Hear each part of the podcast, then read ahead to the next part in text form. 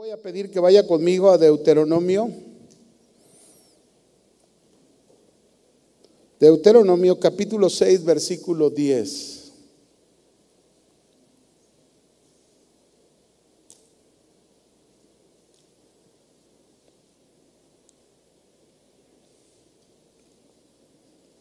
Dice la escritura, cuando Jehová tu Dios te haya introducido en la tierra que juró a tus padres Abraham, Isaac y Jacob, que te daría, en ciudades grandes y buenas que tú no edificaste, casas llenas de todo bien que tú no llenaste, cisternas cavadas que tú no cavaste, viñas y olivares que tú no plantaste, y luego que comas y te sacies, cuídate de no olvidarte de Jehová que te sacó de la tierra de Egipto, de casa de servidumbre.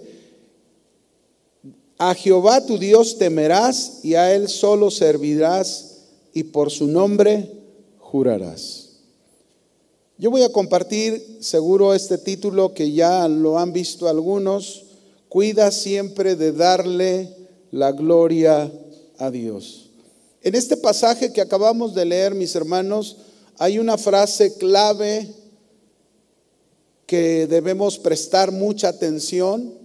Y la frase clave que Dios nos da ahí es que dice, cuídate de no olvidarte de Jehová tu Dios. Y si nos dice que nos cuidemos, es porque seguro Dios sabe que existe la posibilidad de que su pueblo, este estaba dirigido al pueblo de Israel y hoy está dirigido al pueblo de casa de oración que está escuchando el mensaje.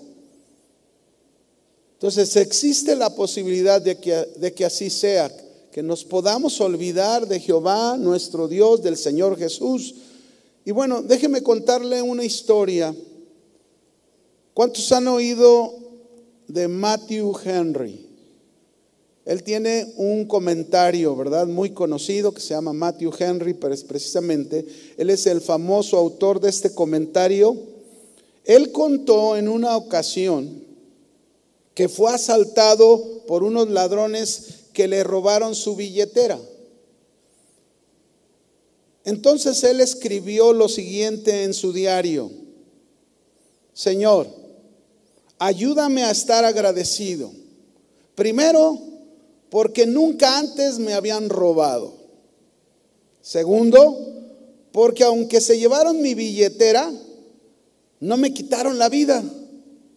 Tercero, porque aunque se llevaron todo lo que tenía, no era mucho.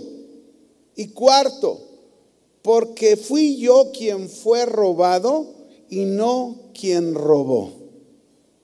Podemos nosotros ver en estas frases que en todo esto Matthew Henry le dio siempre la gloria a Dios.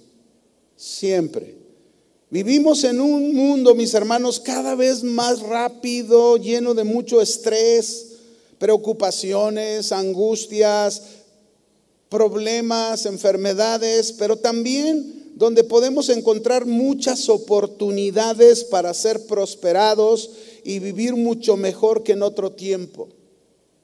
Algunos, por ejemplo, en el tiempo de la pandemia, yo escuché a algunos hermanos y algunos hermanos dijeron, para mí fue el mejor tiempo porque este tiempo de la pandemia ayudó a mi negocio porque fue parte de este problema, ¿no?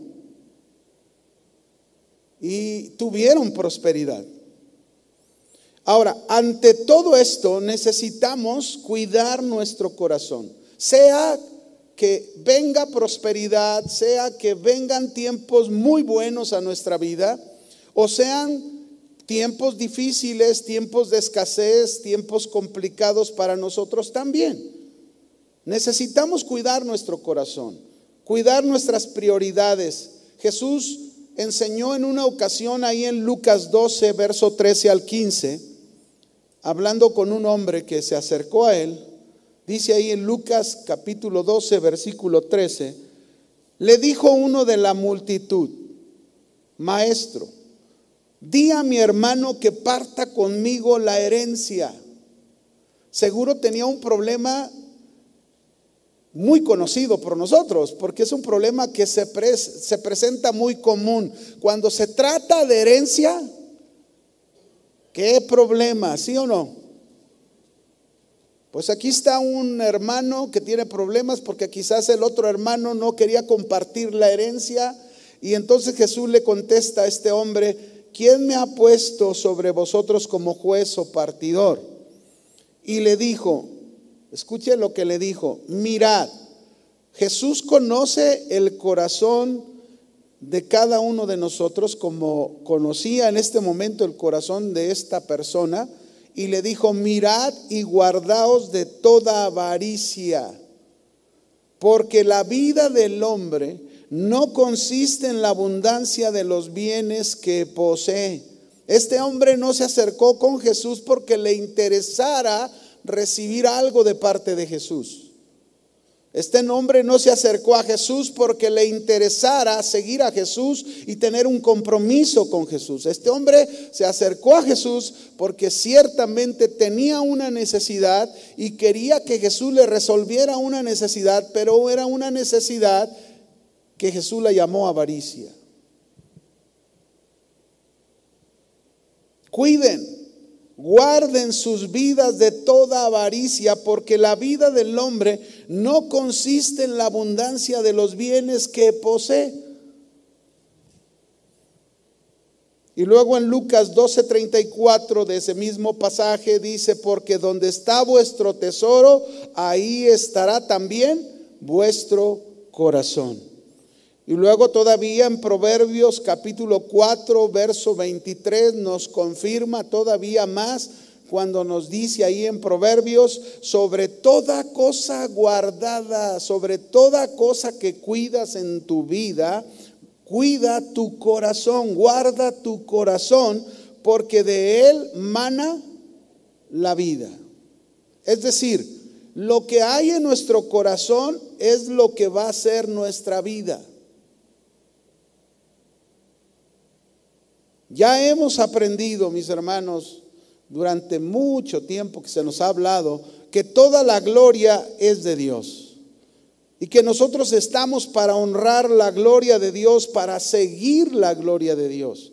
Dios nos enseña, al igual que al pueblo de Israel, que al entrar a la tierra prometida Israel, en el caso de nosotros la tierra prometida es la nueva vida que nos dio Jesús, la nueva vida que Él preparó para nosotros.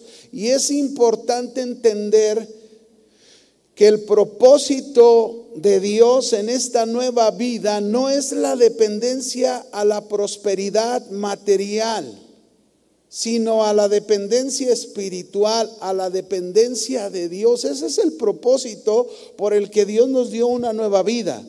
Una de las pruebas más fuertes que tú debes de entender que enfrentamos todos los cristianos es la atracción de las cosas de este mundo. Es el querer y anhelar la prosperidad material de este mundo. Y por eso dentro de la iglesia nosotros llegamos incluso a encontrar cosas que Jesús encontró en su tiempo. Por ejemplo, en Juan capítulo 2, versículo 13 y 16, es algo que a lo mejor tú ya lo has oído de lo que nos ha enseñado el pastor Chuy. En Juan 2, capítulo 2, verso 13 y 16.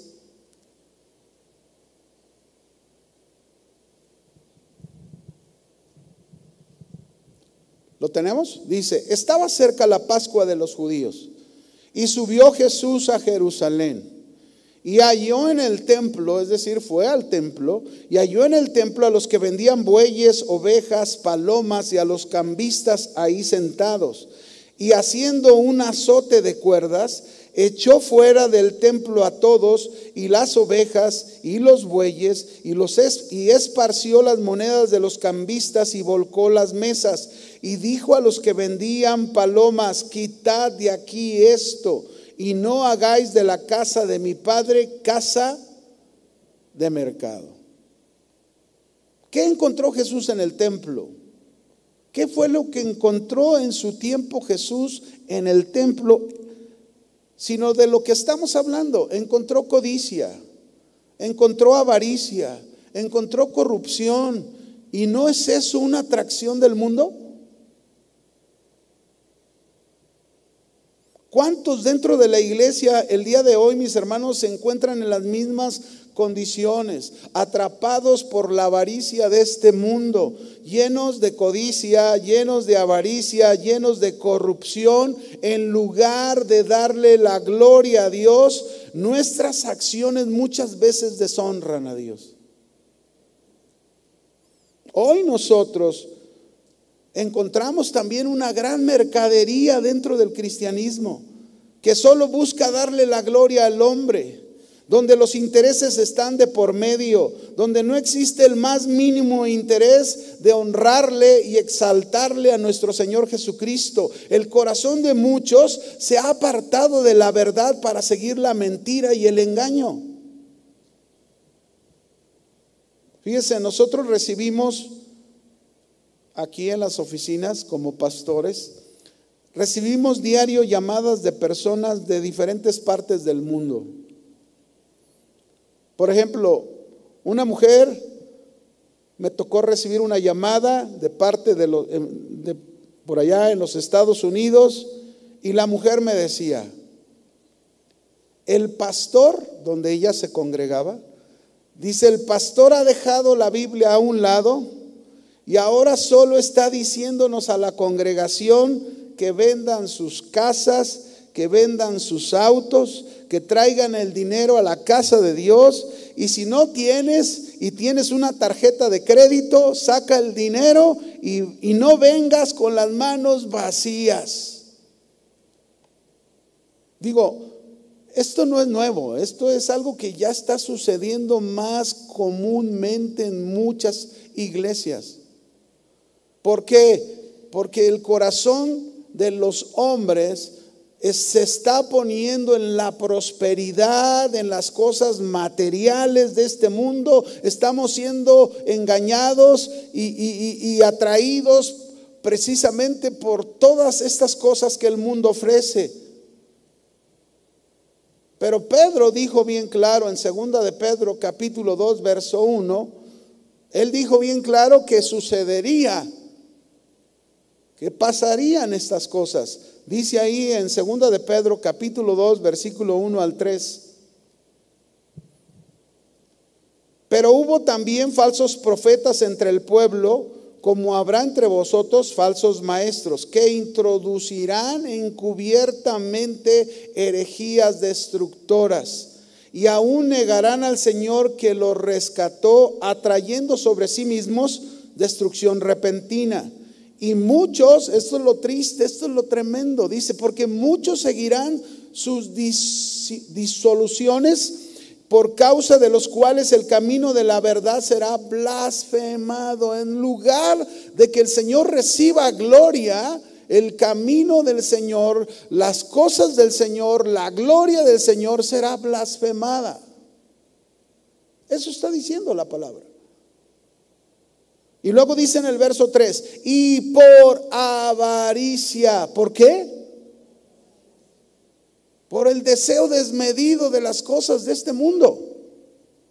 Harán mercadería de vosotros con palabras fingidas sobre los tales ya de, de largo tiempo. La condenación no se tarda y su perdición no se duerme. Hermanos, necesitamos volver a los principios básicos de la palabra de Dios y aprender a cuidar siempre el darle la gloria a Dios. Necesitamos. Así que yo voy a pedir que vuelva Deuteronomio, el texto del principio, y ahí vamos a aprender algunos principios de cómo cuidar siempre el darle la gloria a Dios. Cuida siempre darle la gloria a Dios. Deuteronomio 6, verso 10 al 11.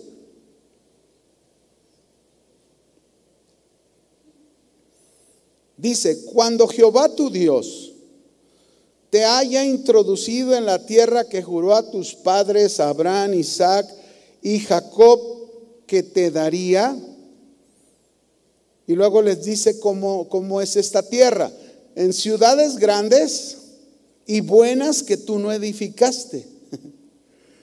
Casas llenas de todo bien que tú no llenaste. Cisternas cavadas que tú no cavaste. Viñas y olivares que tú no plantaste. Y luego que comas y te sacies. Hasta ahí nos vamos a parar. Vamos a cuidar, darle siempre la gloria a Dios Número uno, reconociendo que toda bendición viene de Dios. ¿Cuánta?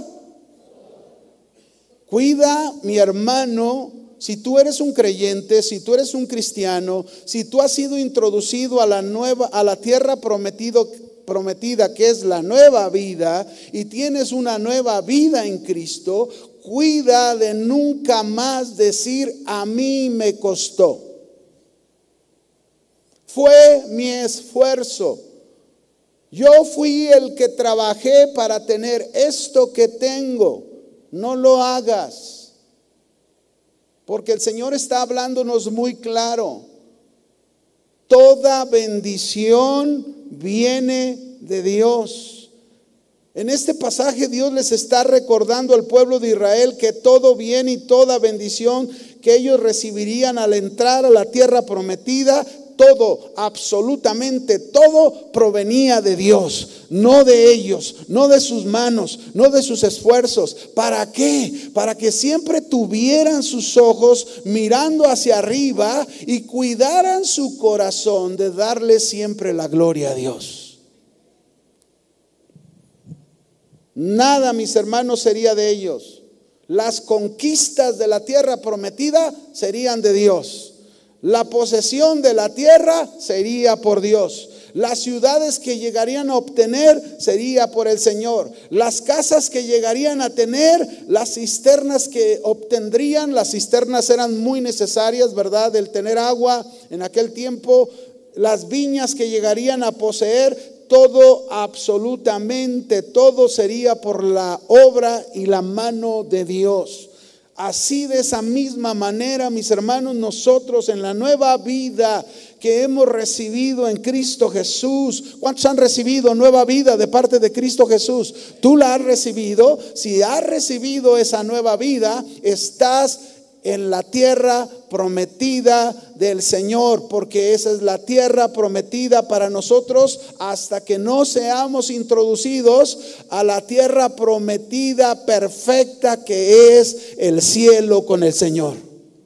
Mientras tienes una nueva vida y en esa nueva vida debemos tener mentes bien centradas, que todo, absolutamente toda bendición es por la obra y la mano de Dios, nunca por nosotros.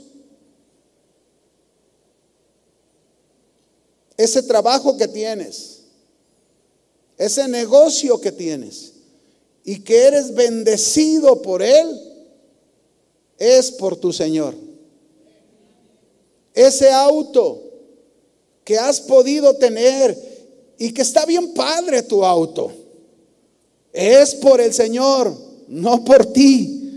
Esa hermosa familia que disfrutas, esa esposa maravillosa, ese esposo maravilloso que tienes.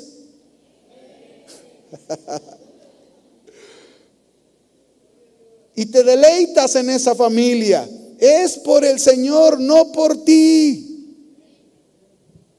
Esos dones maravillosos que Dios te ha dado para servirlo, para disfrutar de ellos en el servicio a Dios. Esos dones que Dios te ha dado y que tienes son por el Señor y no por ti. De manera entonces que toda bendición es por el Señor y no por nosotros, mis hermanos. Ahí es que nosotros tenemos que tener cuidado.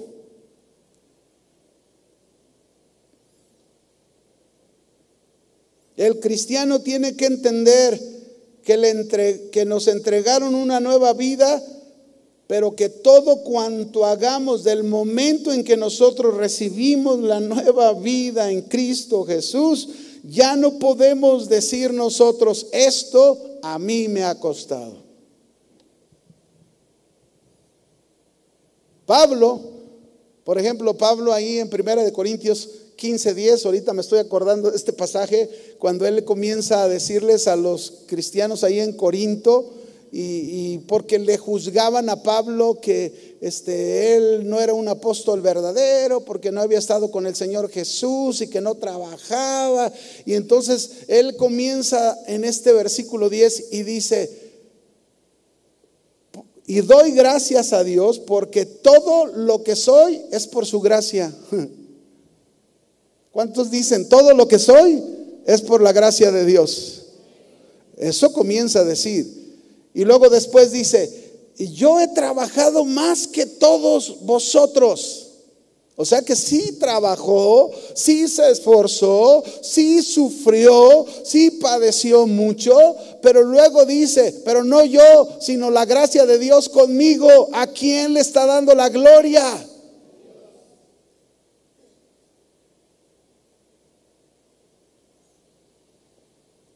Toda bendición es de Dios. Efesios 1.3 dice, Efesios capítulo 1, verso 3, bendito sea el Dios y Padre de nuestro Señor Jesucristo, que nos bendijo con toda bendición espiritual en los lugares celestiales en Cristo. Él nos bendijo con toda cuanta no con poquita, con toda bendición espiritual en los lugares celestiales en Cristo. Dios no se midió con nosotros. Por eso tenemos que cuidar nuestro corazón. Toda bendición que estemos pasando en nuestra vida es gracias a, a la gloria de Dios. En Primera de Pedro, capítulo 3, verso 9, el apóstol Pedro dice esto, no devolviendo mal por mal ni maldición por maldición, sino por el contrario, ¿qué dice? Bendiciendo, sabiendo que fuimos llamados para que heredemos, heredemos qué? ¿Cuál es nuestra herencia en Dios? ¿Cuál es tu herencia en Dios, hermano? La herencia de Dios para ti no es maldición. Maldición estaba cuando estabas fuera de Él, cuando no estabas con Él. Pero el Señor te ha llamado para que recibas herencia de bendición. ¿Y cuál fue el propósito de traer una herencia de bendición a nosotros? Para que nosotros en lugar de maldecir, en lugar de devolver mal por mal, lo que debemos hacer es bendecir. No se te olvide, eres pueblo de Dios. Él te sacó de donde tú estabas y te trajo a una nueva tierra, a una nueva vida. Y en esa nueva vida te puso el Señor, no llegaste tú. Él te puso y te puso para que ahora tú precisamente entiendas que toda bendición proviene de Dios. Que no se nos olvide, mis hermanos. Qué cosa tan hermosa son estas palabras de Pedro. Ese Pedro que fue transformado por el Señor en una nueva vida en Cristo. Recordemos cuando lo apresaron al Señor, cómo era Pedro. Recuérdenlo. Todavía no recibía la herencia de bendición. ¿Y qué hizo Pedro cuando agarraron preso al Señor? Agarró su espada y cortó oreja, ¿verdad? Y el Señor lo exhortó y le dijo, guarda tu espada. Cristianos, la espada ya no la saques. Ya no saques tu espada y estés cortando orejas o cabezas. Guárdala o tírala. Esa ya no te pertenece. Ahora el Señor te dio una herencia grande, abundante. Él te bendijo con toda bendición en lugares celestiales para que tú bendigas. Aunque no digas amén, está bien, no pasa nada. Pero ese es el punto. Ahora, imagínate, ¿no? ¿Cómo podemos explicarnos después de oír esto que el Señor nos está diciendo? ¿Cómo podemos explicarnos a esos predicadores que llegamos a oír que dicen, maldito todo aquel que se levante contra este ministerio, contra esta unción? Esos pastores están hablando de su persona, están buscando su propia gloria y no de quien verdaderamente le pertenece la gloria. Nosotros no estamos para mandar maldiciones a nadie. ¿A quién? Tú eres el pueblo de Dios y Dios te ha introducido en una nueva tierra, la nueva vida. No se te olvide, ahí te ha introducido el Señor y te ha bendecido con toda bendición espiritual en Cristo Jesús. Y a lo mejor tú digas, pues, ay, yo no veo mi bendición, yo sigo con mi bochito todavía.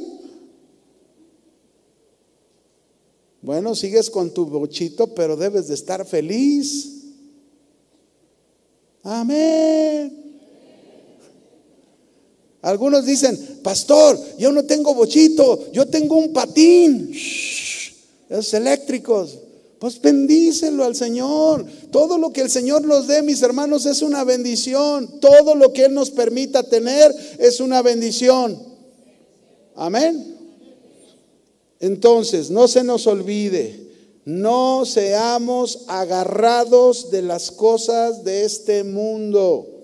No te aferres en las cosas de este mundo si el Señor te da bendición, si el, si el, Señor te da una hermosa casa o un bello auto o un buen trabajo, un excelente sueldo, el Señor te da esa, no te agarres, no te afanes en esas cosas. El Señor quiere que cuides tu corazón y que siempre le des la gloria a Dios. Porque un día el Señor nos puede probar. Un día el Señor nos puede quitar lo que con lo que nos ha bendecido. Y ya se quedaron bien callados, pero está bien. Estamos reflexionando esto, ¿no, hermanos? Vamos al segundo punto, a Deuteronomio capítulo 6, verso 12. Cuida siempre de darle la gloria a Dios. Deuteronomio 6, 12. ¿Lo tienen? Dice ahí, cuídate de no olvidarte de Jehová que te sacó de la tierra de Egipto de casa de servidumbre. Mis hermanos, debemos cuidar siempre, darle la gloria a Dios, no olvidándonos nunca del Señor nuestro Dios, no olvidándonos y no olvidándonos tampoco de dónde nos sacó de la esclavitud el Señor. Nunca debemos hacerlo. No solo debemos recordar que toda bendición viene de Dios, también es necesario nunca olvidarnos de dónde nos sacó de la esclavitud el Señor. Y la primera palabra que encontramos aquí es precisamente esta palabra, cuídate. Y esta palabra, cuídate, quiere decir vigila. Observa bien tu corazón, no sea que en la abundancia, en la prosperidad, en la prueba, en la escasez que el Señor te permita pasar en el desierto, en esa situación, en esa enfermedad, cuídate que no te olvides del Señor tu Dios.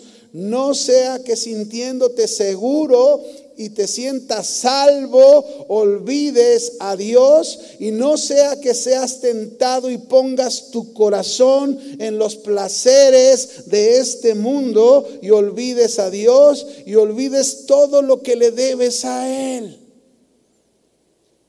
¿Saben cuánto le debemos al Señor?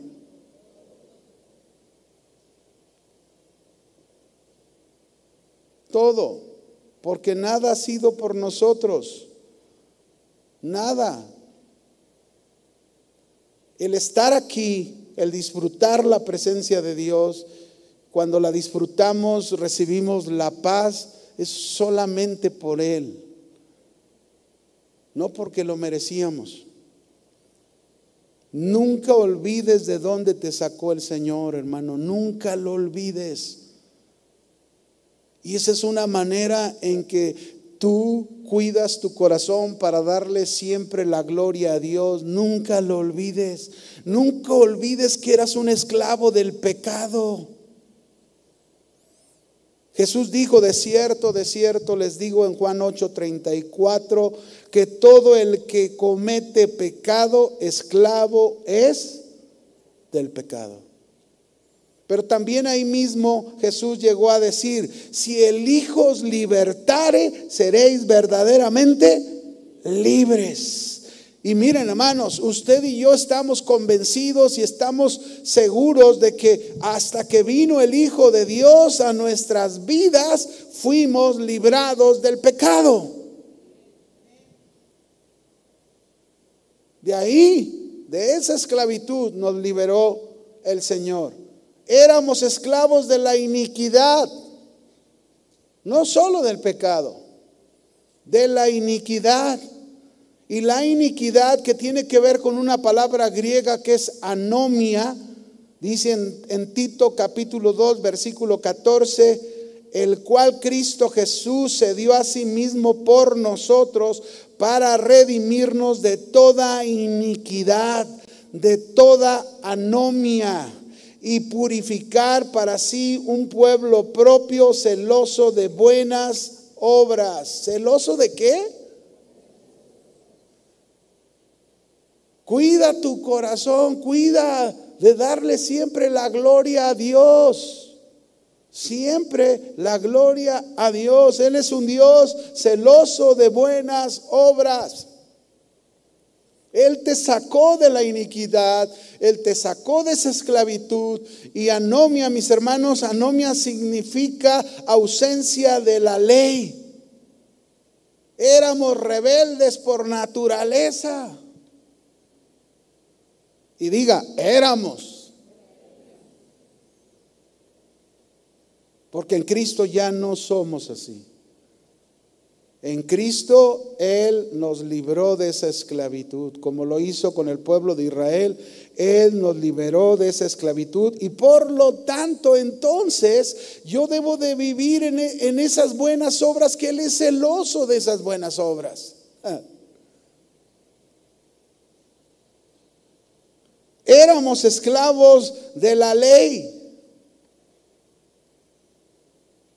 Estábamos sujetos a la ley y la verdad pues nunca la podíamos cumplir, la quebrantábamos una y otra vez y otra vez y la ley nada más nos tenía ahí listos con, con su acta, ¿verdad? Para mandarnos a una sentencia por toda la eternidad. Lejos de Dios pero fuimos librados de la ley. De ahí nos sacó el Señor. Teníamos una tendencia a ser legalistas, ¿verdad? A, hacer rituales, a hacer formas religiosas. Y aún como creyentes se sigue dando muchas veces. No podemos seguir en eso, mis hermanos. Tenemos que entender que, que el cuidar, siempre darle la gloria a Dios, es que no nos olvidemos del Señor, pero tampoco nos olvidemos de dónde nos sacó el Señor. Como se lo está diciendo Israel, no te olvides que te sacó de casa de servidumbre, esclavo. El Señor nos, nos libró de esa esclavitud. Y no podemos seguir en rituales, ¿verdad? Porque hay quienes todavía dicen, ay, mira, yo nomás voy a la iglesia el sábado, voy a misa el sábado, misa de seis, y luego ya me voy a mi casa y ya, ya la libré. ¿Por qué dijo eso, pastor? Porque así lo hacemos, aún viniendo a la reunión de la iglesia. Seguimos con, con legalismo, seguimos con rituales, seguimos con formas, que ya nos libró el Señor y no podemos seguir haciendo eso. Tenemos que darle la gloria al Señor. Éramos esclavos del diablo, éramos esclavos del temor a la muerte, tantas cosas. Pero el Señor, mis hermanos, nos dice, no te olvides del Señor tu Dios. No te olvides de dónde te sacó el Señor. Y a lo mejor usted pregunta, y bueno, ¿y cómo lo puedo aplicar eso? Le voy a poner un ejemplo, que ya lo he hablado en alguna otra, en otra ocasión de mi vida. Cuando yo tenía tres años casado, yo trabajaba y medio tiempo servía a Dios en ese tiempo. Y no había mucha prosperidad. Todo iba mal económicamente.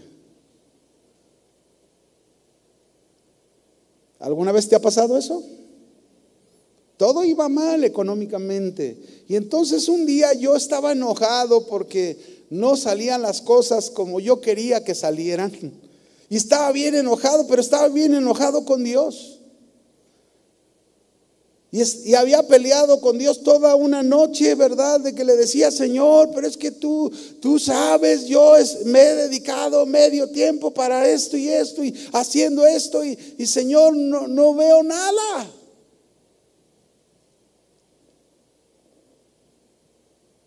Y la pregunta aquí forzosa es, ¿saben qué estaba haciendo con esa actitud? ¿Sí saben qué estaba haciendo con esa actitud? Yo estaba olvidándome del Señor. Yo estaba olvidándome en ese momento de dónde me había rescatado el Señor. Por si querías un ejemplo para aplicarlo en tu vida, pues ya deja de hacer lo que estás haciendo. Ya deja de estar peleando, ya deja de estar renegando, ya deja de estar murmurando, y bueno, yo tuve que pedirle perdón al Señor, pídele perdón si es necesario, pero no te olvides de tu Dios, no te olvides de dónde te sacó el Señor. Y el Señor muchas veces nos hace pasar por tiempos de escasez, pero no nos deja ahí, porque está probando nuestra fe, está probando nuestro corazón, está probando y viendo si estamos cuidando el corazón para siempre darle la gloria a Él. Dios me dio una tremenda lección. Yo la aprendí y pude retomar el camino correcto. Dice el Salmo 103, versículo 1. Hablando el salmista y que es un canto, dice, bendice alma mía al Señor y bendiga todo mi ser su santo nombre Bendice alma mía al Señor y mire lo que dice enseguida. Y no olvides ninguno de sus beneficios. Cuando ya nos olvidamos en algún momento de nuestra vida de los beneficios de Dios, lo que Él ha hecho en nuestra vida, ya nos estamos olvidando de Él. No te olvides de ninguno de sus beneficios. Él es quien perdona todas, ¿cuántas? Tus iniquidades. El que sana todas tus dolencias. El que rescata del hoyo tu vida y el que te corona de favores y misericordias. El que sacia de bien tu boca de modo que te rejuvenezcas como el águila. Yo me he encontrado con algunos compañeros del trabajo de antes, ¿verdad? Que no son cristianos, que viven en el mundo y cuando los veo y luego hasta me saludan, yo no los reconozco y digo, ay, Dios mío, ¿quién es? ¿A poco no te acuerdas de mí? Pero haga de cuenta así, tan viejito, viejito, el pelo blanco, bien acabado, acabado. Oye, tú sigues igual. El que sacia de bien tu boca de modo que te rejuvenezcas como El águila. Ahí las hermanas tratan de esconder la edad, ¿verdad? No, no, así no se rejuvenece, hermana. Usted se rejuvenece porque el Señor sacia, sacia, de bien su boca, de modo que se rejuvenezca como Él, como lo hace el águila, ¿no? Tú y yo recibimos todas estas cosas sin merecer ninguna de ellas. No podemos olvidarnos entonces nunca de nuestro Señor y mucho menos podemos olvidar de dónde nos sacó el Señor. Y si hacemos eso, tenlo por seguro que estás cuidando tu corazón y le estás dando siempre la gloria al Señor. Deuteronomio 6:13.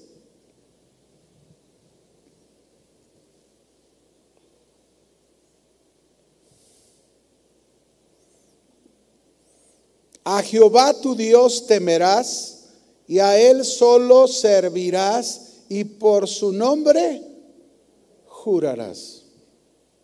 Está pesado este, este punto, porque cuidar siempre, darle la gloria a Dios, viviendo en temor y sirviendo a Dios comprometidos.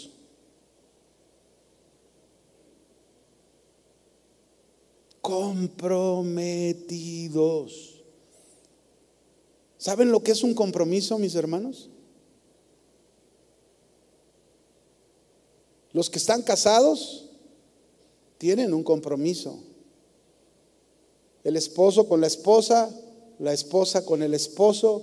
Y mire, el compromiso no solamente es, ah, yo siempre le doy todo lo que necesita, y piensa el hombre que lo único que necesita es lo material. No, hay necesidades espirituales, hay necesidades emocionales, hay necesidades psicológicas, hay necesidades, de, hay diferentes necesidades, no solo, ya a veces piensan, ya le di lo que necesitaba y se cree que es no, no, no, a veces tu esposa necesita ni siquiera que le digas una palabra, solamente dale el abrazo del oso.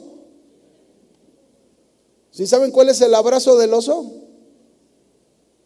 Luego se los enseño. Deja que venga mi esposa porque no está aquí. Pero a veces es nada más, mire, eh, en la semana de este hermano que le hablé, que oramos por él, es un hermano que me preguntaba mucho sobre la Biblia y, y la esposa cuando le pasó esto me habló y entonces hice un espacio en algún momento para ir a visitarlo y, cuando llegamos, pues nos recibió la esposa, venía mi esposa conmigo, ¿no? Entonces, cuando ella se deja venir, yo sabía lo que necesitaba porque la vi y le dije a mi esposa, abrázala. Solamente abrázala. Y mire, la abrazó y lloró, lloró, lloró, lloró, lloró, lloró, pero se desahogó y recibió la paz de Dios. y a veces los hombres, ¿por qué lloras tanto? Déjala. ¿En qué te incomoda? Mande.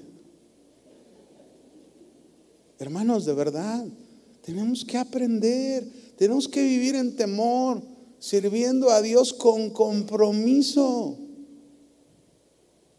Esto es lo que representa por su nombre jurarás compromiso.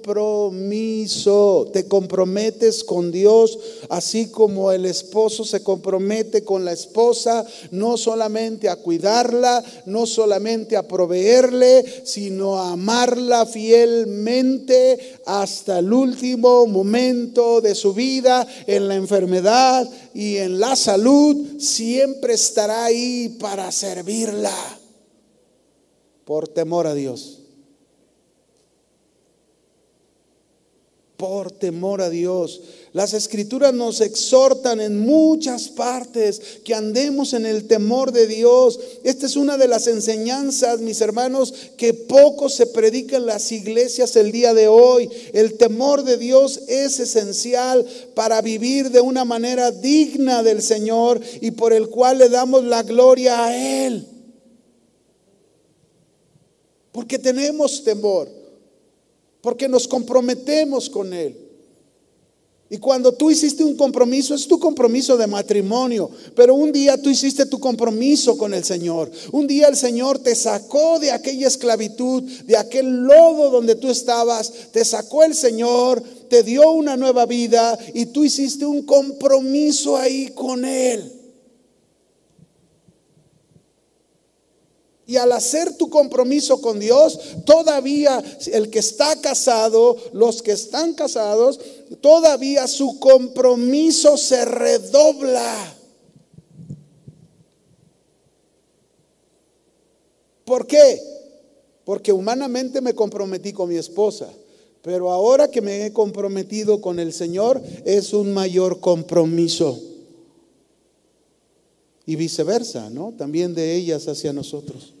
Es un mayor compromiso. Es, el temor a Dios es, un, es una actitud de respeto que se le tiene a Dios y se le tiene a su palabra. Es tener una conciencia que Dios está permanentemente viéndonos lo que pensamos, lo que hablamos y lo que hacemos. Temor. Por eso no puedo pensar mal. Por eso no puedo pensar equivocadamente, porque Dios permanentemente está viendo mis pensamientos. ¿Qué clase de pensamientos permito? ¿Qué clase de palabras permito? ¿Qué clase de acciones permito en mi vida? Cuida de darle siempre la gloria a Dios ¿Cómo? Teniendo temor, sirviéndole comprometido. Este temor de Dios debe ser expresado, porque no es solamente por palabra. El temor a Dios tenemos que expresarlo. ¿Y cómo lo expresamos? Con nuestra conducta diaria. Con nuestro comportamiento, comportamiento diario esa es la manera en que le damos la gloria a Dios y a nadie más.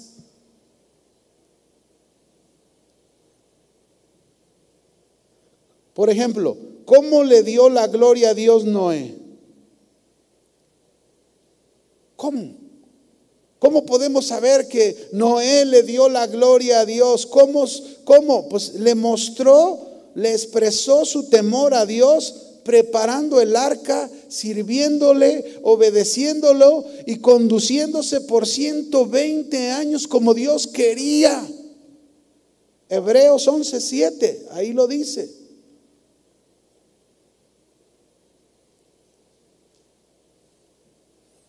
Por la fe Noé, cuando fue advertido por Dios acerca de cosas que aún no se veían, escuche, con temor. ¿Con qué? Temor. Preparó el arca en que su casa se salvase y por esa fe condenó al mundo y fue hecho heredero de la justicia que viene por la fe.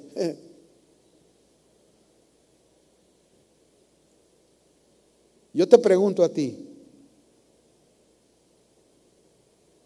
¿tienes temor de Dios? ¿Le estás sirviendo a Dios? con compromiso? Con temor estás construyendo tú el arca, el arca para ti, el arca para mí, es construir la vida de Jesús en nosotros,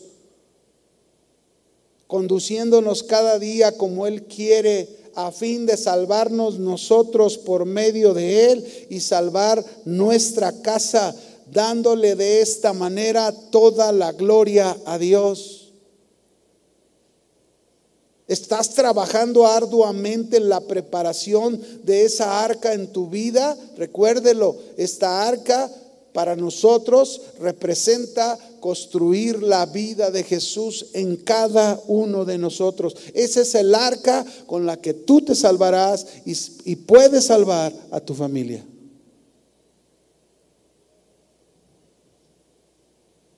¿Cómo expresas tu temor a Dios? ¿Cómo lo haces?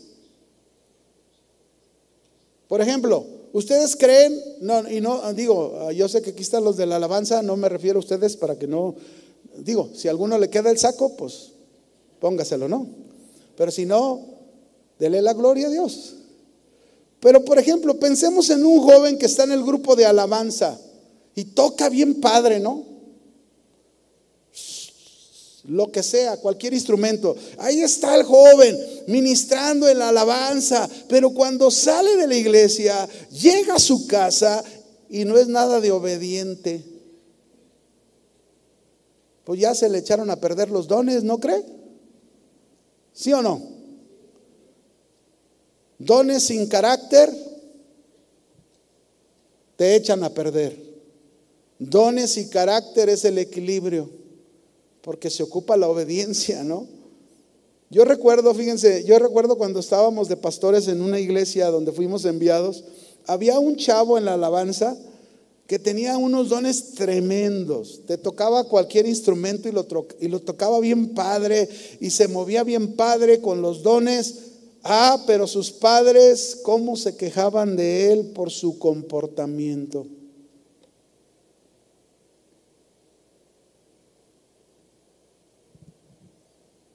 Eso habla de que no había temor. Eso habla de que el servicio que se estaba dando no era un compromiso con Dios. Quizás a veces se vuelve un compromiso con uno mismo, donde lo único que quiere uno es ser exaltado. Y así no debe de ser. ¿O qué pensar del esposo que sirve en la iglesia? Pero que no tiene nada de temor, no tiene nada de temor, viene y levanta las manos, canta bien padre, pero se va a su casa y trata a su esposa y a sus hijos tan ásperamente que piensa que Dios no lo está viendo. ¿Cómo ve? Aquí no hay de esos, ¿verdad? Gloria a Dios. Hermanos, Cuida siempre de darle la gloria a Dios. Y la manera en que lo, lo podemos hacer es, acuérdese, teniendo temor, sirviéndole, comprometidos con Él. Comprometidos. Vamos a este otro punto. Deuteronomio 6, 14 al 16. Ahora no voy a llegar a los cinco puntos porque el tiempo me alcanzó, Ahora voy a ser el pastor de los cuatro puntos. Deuteronomio 6:14. No andaréis en pos de dioses ajenos, de los dioses de los pueblos que están en vuestro, vuestros contornos, porque el Dios celoso, Jehová tu Dios, en medio de ti está, para que no se inflame el furor de Jehová tu Dios contra ti, te destruya de sobre la tierra no tentarás al Señor tu Dios como lo tentaste en Masaj.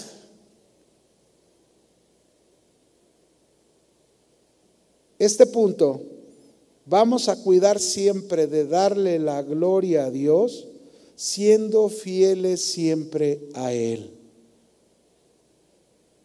Siendo fieles fieles a Dios. Dios es un Dios celoso que no le gusta compartir lo suyo con nadie. ¿Sabían? ¿Sí o no sabían? A ver, es como las esposas, esposas, ¿a ustedes les gusta compartir a su esposo con otra? Claro que no. Dígalo así con convicción porque las oí medio sin convicción. Claro que no, ¿verdad que no? No, con nadie más. Diga es mío y solamente mío y bueno, y del Señor también, ¿verdad? Pero así es Dios, mis hermanos. Dios no quiere compartirte con el mundo.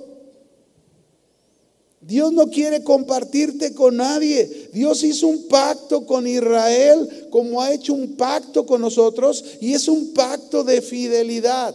Dice en Éxodo 19, 5 y 6, ahora pues, si dieres oído a mi voz y guardares mi pacto, vosotros seréis mi especial tesoro sobre todos los pueblos, porque mía es toda la tierra y ustedes me serán un reino de sacerdotes, una gente santa. Estas son las palabras que dirás a los hijos de Israel. Imagínense qué palabras de pacto de parte de Dios a su pueblo. Y estas mismas palabras se aplican para su iglesia.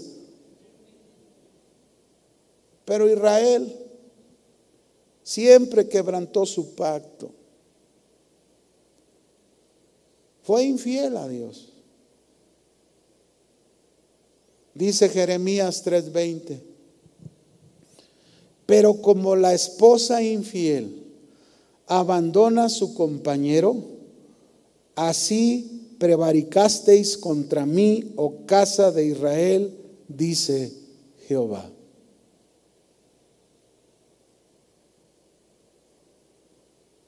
Cuida tu corazón. de siempre darle la gloria a Dios. Cuídalo. No seas infiel a Dios. No seamos infieles a Dios.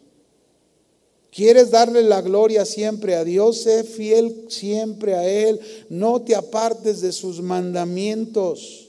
Sé firme, sin doblez, permanentemente. Sé genuino con Dios. Y si somos fieles a Dios y aprendemos a ser fieles a Dios, seremos fieles con nuestra pareja, seremos fieles con la familia, seremos fieles en el servicio, seremos fieles hasta el final si somos fieles con Dios. Tenemos que ser fieles con nuestra conducta. Es importante que seamos consecuentes con lo que decimos, con lo que hacemos, con lo que creemos y con lo que nos comportamos. Cuando no hay coherencia entre lo que decimos y creemos y lo que hacemos, estamos siendo hipócritas, fingidos en apariencia, y eso es infidelidad.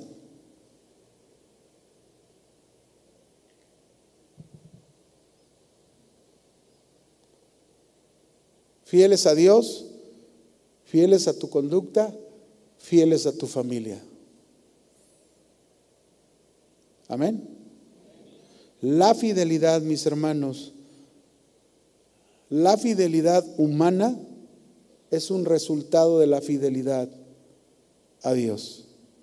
Se es fiel, fiel cuando se es fiel a Dios. Amén. Ponte de pie.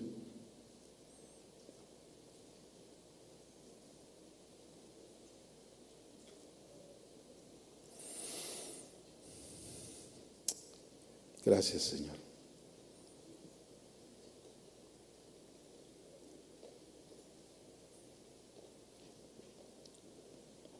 Cuida tu corazón. Cuida siempre de darle la gloria a Dios. Cierra tus ojos.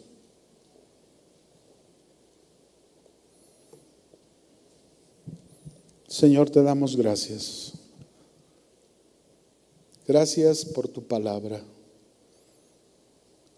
Gracias porque nos recuerdas tus verdades que nunca debemos olvidar. Gracias porque toda bendición en nuestra vida proviene de ti. Dale gracias. Dale gracias por ese hogar que tienes. Dale gracias por esos hijos que tienes. Dale gracias a Dios por ese trabajo que tienes. Dale gracias a Dios por las bendiciones que Dios te ha hecho partícipe. Y dile, todo proviene de ti. Gracias. Nunca me olvidaré, Señor, de dónde me sacaste. Nunca me olvidaré de ti, Señor. Y ese nunca olvidarme de ti ni de dónde me sacaste no solo es de palabras, sino es realmente una convicción en mi corazón. No merecía estar aquí, pero estoy aquí por ti. Gracias.